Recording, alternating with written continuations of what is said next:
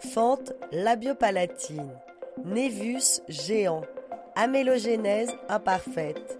Derrière ces mots se cachent des enfants qui naissent avec des particularités corporelles, des malformations faciales qui les confrontent à eux-mêmes et au regard des autres. Bienvenue dans Mots de tête, le podcast proposé par la filière de santé Tête Coup. Si habituellement on traite d'une pathologie rare pour la définir, expliquer sa prise en charge, les avancées de la recherche et donner la parole aux malades ou associations de malades, cette fois-ci, avec cette hors-série, on vous propose de questionner une des dimensions psychosociales communes à toutes ces maladies rares, la construction de l'estime de soi.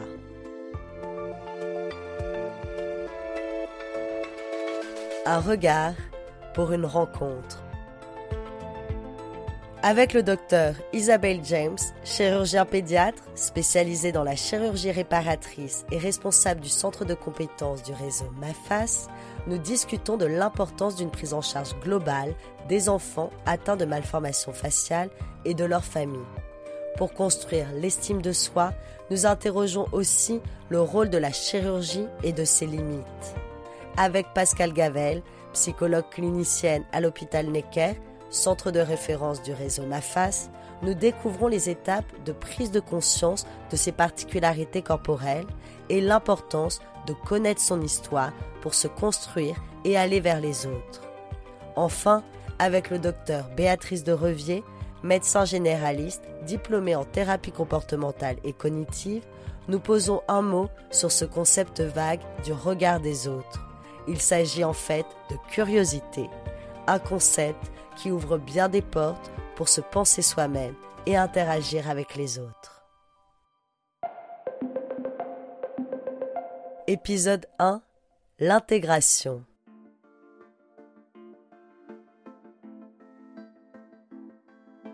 Isabelle James, je suis chirurgien pédiatre et euh, à ce titre, je me suis spécialisée dans la chirurgie réparatrice de l'enfant. Je n'opère plus quasiment que des enfants qui ont soit des malformations de naissance, soit des accidents ou des lésions, on va dire, de l'intégrité corporelle ou de, du schéma corporel euh, pour euh, les prendre en charge. Donc souvent depuis la naissance ou du diagnostic prénatal même jusqu'à la fin de leur croissance. Donc à ce titre, euh, je suis euh, responsable du centre de compétences euh, maladies rares du réseau MAFAS qui appartient à la filière tête et cou. Et c'est pour ça que nous avons développé une équipe pluridisciplinaire pour prendre en charge ces enfants, parce qu'il n'y a pas du tout que la chirurgie dans cette prise en charge. Donc justement, quand on parle de prise en charge de patients qui ont des particularités corporelles congénitales, vous, en tant que chirurgienne, qu'est-ce que cela implique et à quel moment vous allez intervenir? Quand on prend en charge chirurgicale des enfants qui sont porteurs de malformations faciales, et d'ailleurs c'est valable pour les malformations du reste du corps, pour peu qu'il y ait une conséquence visible sur l'apparence de l'extérieur du corps, euh, ça implique une prise en charge globale de l'enfant. On n'est pas seulement des techniciens, on n'opère pas seulement une fente labiopalatine, par exemple, et comme on le dit toujours aux parents, il y a un enfant autour de la fente ou de la malformation. Il y a un enfant et puis il y a des parents autour. Il y a une famille, il y a une fratrie. Et le bien-être social de cet enfant, futur adulte d'ailleurs, euh, va passer certes par la chirurgie et l'ensemble des traitements dont il va pouvoir bénéficier, mais aussi par l'acceptation. En fait, j'aime pas trop le terme d'acceptation, on pourrait peut-être dire le terme d'intégration et en tout cas de sa, donc de sa différence et en tout cas de sa capacité à gérer ou en tout cas composer avec le regard de l'autre. Est-ce que lorsque vous rencontrez les parents, peut-être en anténatal aussi, est-ce qu'il y a cette idée peut-être chez eux que vous êtes un petit peu comme une magicienne qui va pouvoir effacer complètement les particularités corporelles des enfants? Alors, Dieu merci ou malheureusement, nous ne sommes pas des magiciens.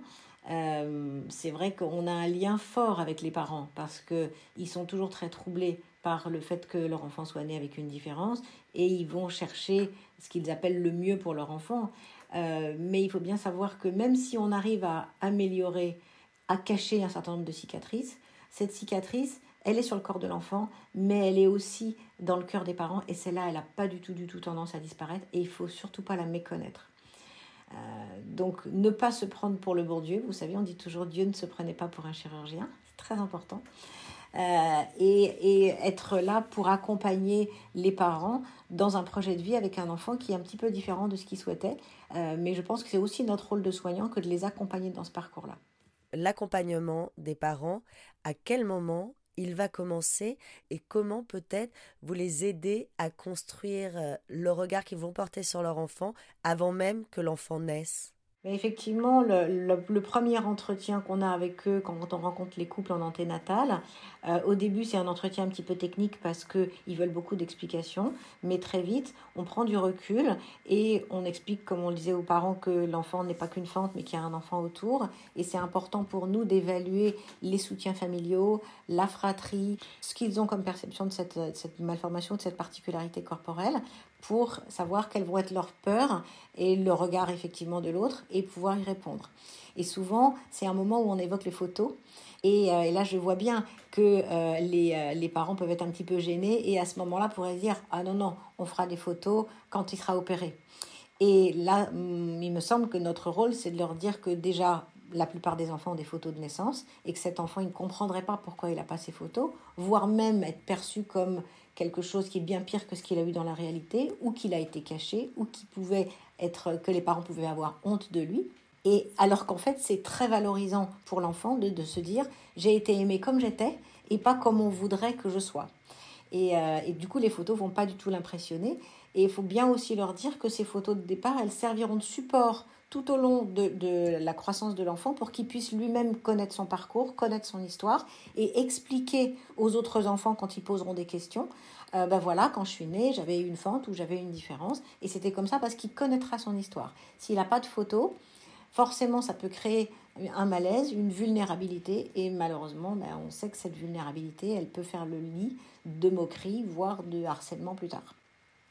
Donc ça, c'est le premier moment où, je leur, on balise beaucoup le, parcours de la différence. Et puis le deuxième moment, plutôt en consultation, puisque c'est des enfants qu'on voit en pluridisciplinaire tous les ans, ou assez souvent, euh, en général, c'est vers l'âge de 4-5 ans, où là, pour le coup, je m'adresse directement à l'enfant et je lui dis, ben voilà, pourquoi tu es là? Est-ce que tu sais pourquoi tu viens me voir? Et deuxièmement, euh, comment ça se passe à l'école et comment ça se passe dans la cour de récréation? Et là, je regarde les réactions des, des enfants et les réactions des parents. Et à ce moment-là, on a deux réactions. Hein. Heureusement, dans la grande majorité des cas, l'enfant est tout à fait capable d'expliquer bah oui, j'ai eu une fente, j'ai eu une différence et j'ai été opéré. Et il explique, et il n'y a pas de malaise. Malheureusement, on peut avoir aussi un enfant qui se tasse un petit peu sur sa chaise, qui sait pas bien répondre, qui regarde ses parents. On voit souvent aussi beaucoup d'émotions qui passent sur le visage des parents. Et là, on se dit, oulala, là là, il y a une problématique peut-être qui peut déboucher sur ce que Béatrice de Révy appelle l'anxiété sociale d'apparence. Et à ce moment-là, on peut leur proposer un certain nombre de techniques pour déjà évaluer la problématique, euh, leur expliquer ce qu'est ce la curiosité de l'entourage. C'est là que Béatrice de Révy a beaucoup, beaucoup travaillé sur les différents types de curiosité. Donc c'est vrai qu'après, on a, nous, deux types d'ateliers qu'on a mis en place pour essayer d'aider et d'accompagner les familles pour ce, dans ce type de démarche. la question que je me pose, c'est finalement à quelle demande vous répondez? À celle des enfants ou à celle des parents par rapport aux interventions chirurgicales? C'est une très bonne question. Euh, la, la chirurgie qu'on appelle la chirurgie primaire, c'est-à-dire la chirurgie du tout petit, elle est guidée par une demande esthétique un peu, mais également beaucoup fonctionnelle, surtout quand il s'agit de la face. Euh, les malformations faciales, euh, la, bouche, le nez doivent pouvoir parler, respirer, euh, déglutir, etc. Et on sait que d'ailleurs l'esthétique est souvent sous-tendue par le fonctionnel. Donc la demande, elle est obligatoire. Par contre, effectivement, on peut avoir au cours du parcours de soins de ces enfants des demandes de parents pour améliorer un certain nombre de cicatrices ou pour améliorer un certain nombre d'aspects, alors que l'enfant pourrait être très très bien dans sa peau. Donc c'est pour ça qu'il faut savoir aussi de temps en temps refuser d'opérer en disant, en s'adressant à l'enfant et en lui demandant qu'est-ce que tu penses de tes cicatrices, qu'est-ce que tu penses de l'aspect de tes lèvres, de ton nez, de tes joues, de tes yeux, etc. Et si l'enfant dit euh, moi je vais très bien et je ne demande rien, euh, il n'y a pas de raison de vouloir le réopérer, même si c'est humain. Les parents voudraient faire le mieux pour leur enfant et gommer un petit peu tout ce traumatisme initial, mais malheureusement on ne peut pas le gommer.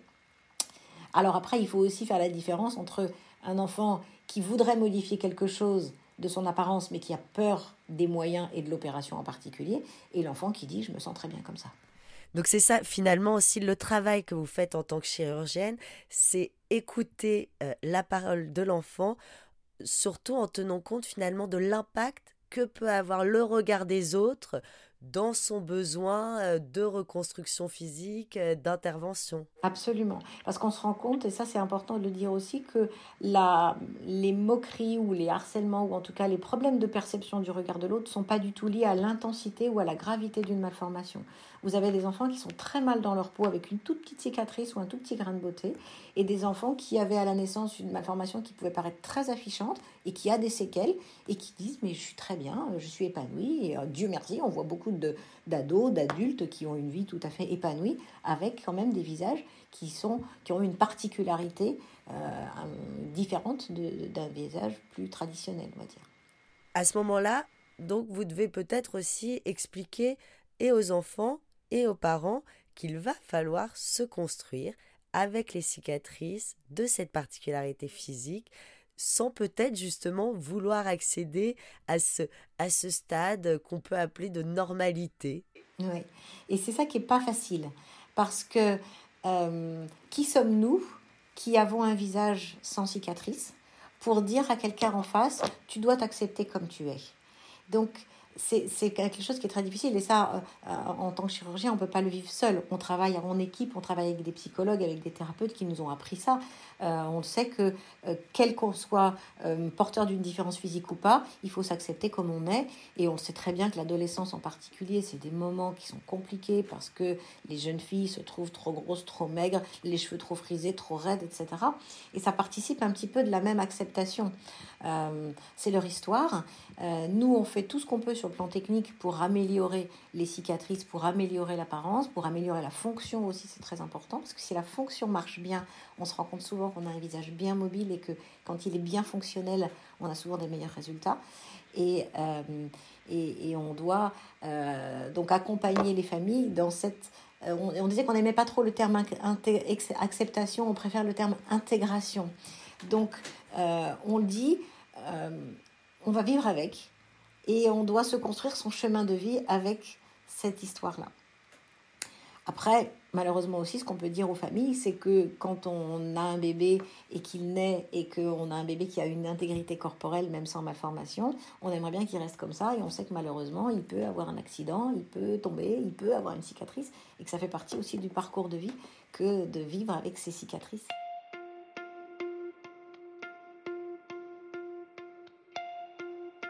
Arrive peut-être euh, maintenant justement la question des ateliers que vous avez euh, pu mettre en place. De quoi il s'agit euh, Comment ils se déroulent Quels sont leurs rôles à ces ateliers? Alors, comme on l'a vu, vers 4 ou 5 ans, on interroge les enfants pour savoir comment est-ce qu'ils se sentent. Et si on voit qu'ils ont un petit peu de difficulté à exprimer le pourquoi de la consultation ou leur parcours de soins, ou si on voit qu'ils ont des difficultés à l'école parce qu'ils ne savent pas répondre aux questions pourquoi tu as une cicatrice, on leur propose ces ateliers qui ont été mis en place par Béatrice de Rivier. Ce sont des ateliers de groupe euh, pour des enfants de 6 à 11 ans. Euh, l'intérêt de ces ateliers de groupe, c'est qu'ils peuvent rencontrer des enfants qui ont d'autres différences, d'autres particularités corporelles, et que d'ailleurs ils vont pouvoir y tester aussi leur curiosité vis à -vis de quelque chose qui est différent d'eux-mêmes. Et donc là, ils se disent, ah bah oui, si je vois quelqu'un qui a une lésion sur le bras, euh, je suis curieux de cette différence à lui, peut-être que lui, va être curieux de ma cicatrice sur la lèvre. Donc ça déjà, ça les aide beaucoup. Ils voient qu'ils peuvent être tout à fait euh, amis et, gérer euh, une interaction sociale avec ses enfants. Et puis on a un autre type d'atelier où on travaille avec une équipe qui s'appelle Chagrin scolaire, qui a été montée par une femme qui s'appelle Emmanuelle Piquet. sur la technique qu'on appelle de Palo Alto, c'est-à-dire, là c'est des ateliers de coaching individuel, ou qui sont plus adressés à des enfants qui seraient déjà en situation de moquerie avérée ou de harcèlement. Et là, on va essayer de détricoter un petit peu ce qui a déjà été mis en place et ce qui manifestement ne fonctionne pas. Et on va aller à 180 degrés de ce qui a été fait pour renforcer la confiance en soi de cet enfant et l'équiper, c'est du coaching, avec ce qu'on appelle des flèches, des espèces de flèches verbales, c'est évidemment pas des flèches physiques, pour que l'enfant puisse répondre de façon très active et immédiate à une agression dont il serait témoin euh, ou, ou, euh, subi. Euh, et, donc on les, on les entraîne pour répondre à ce type de questions au postulat que la personne qui va harceler est plutôt quelqu'un qui va être déstabilisé par une réponse immédiate et un petit peu active et qui normalement ne va, pas, ne va plus s'adresser, ne va plus s'attaquer à une personne qui va penser un petit peu plus vulnérable. J'aimerais vous poser cette question. Est-ce que lorsque vous constatez qu'il y a un trop grand décalage entre la réalité euh, des particularités corporelles c'est-à-dire notamment lorsqu'elles sont vraiment moindres, et la demande de l'enfant, le mal-être de l'enfant, est-ce qu'il peut vous arriver de refuser euh, d'intervenir? Oui, bien sûr, ça m'est arrivé il n'y a pas très longtemps. Et puis vous savez que la problématique des masques depuis le Covid a complètement modifié la perception et l'abord qu'on doit avoir avec eux. J'ai vu arriver une jeune fille qui au départ ne voulait pas enlever son masque euh, qui petit à petit l'a enlevé, qui avait une cicatrice de sa fente qui était bien. Euh, elle avait des petites différences au niveau du nez, ce qui sont habituelles quand ils sont opérés. Euh, mais clairement, elle aurait voulu de la magie pour modifier complètement, gommer tout et changer complètement son apparence.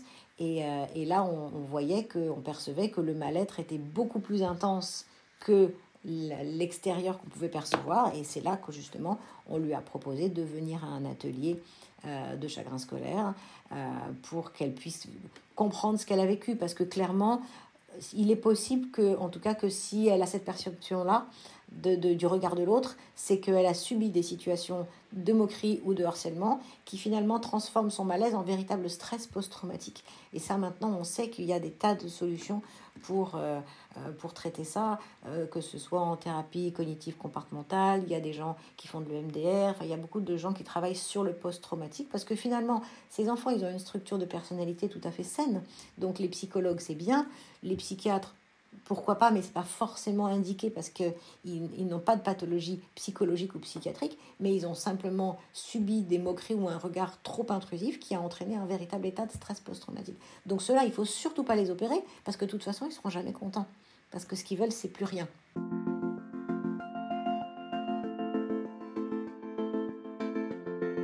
C'était le hors-série Un regard pour une rencontre du podcast Mot de tête proposé par la filière de santé maladie rare Tête Coup. Pour en apprendre davantage, écoutez la psychologue clinicienne Pascal Gavel et le docteur Béatrice de Revier, médecin généraliste, diplômé en thérapie comportementale et cognitive. Retrouvez-nous sur toutes les plateformes de podcast.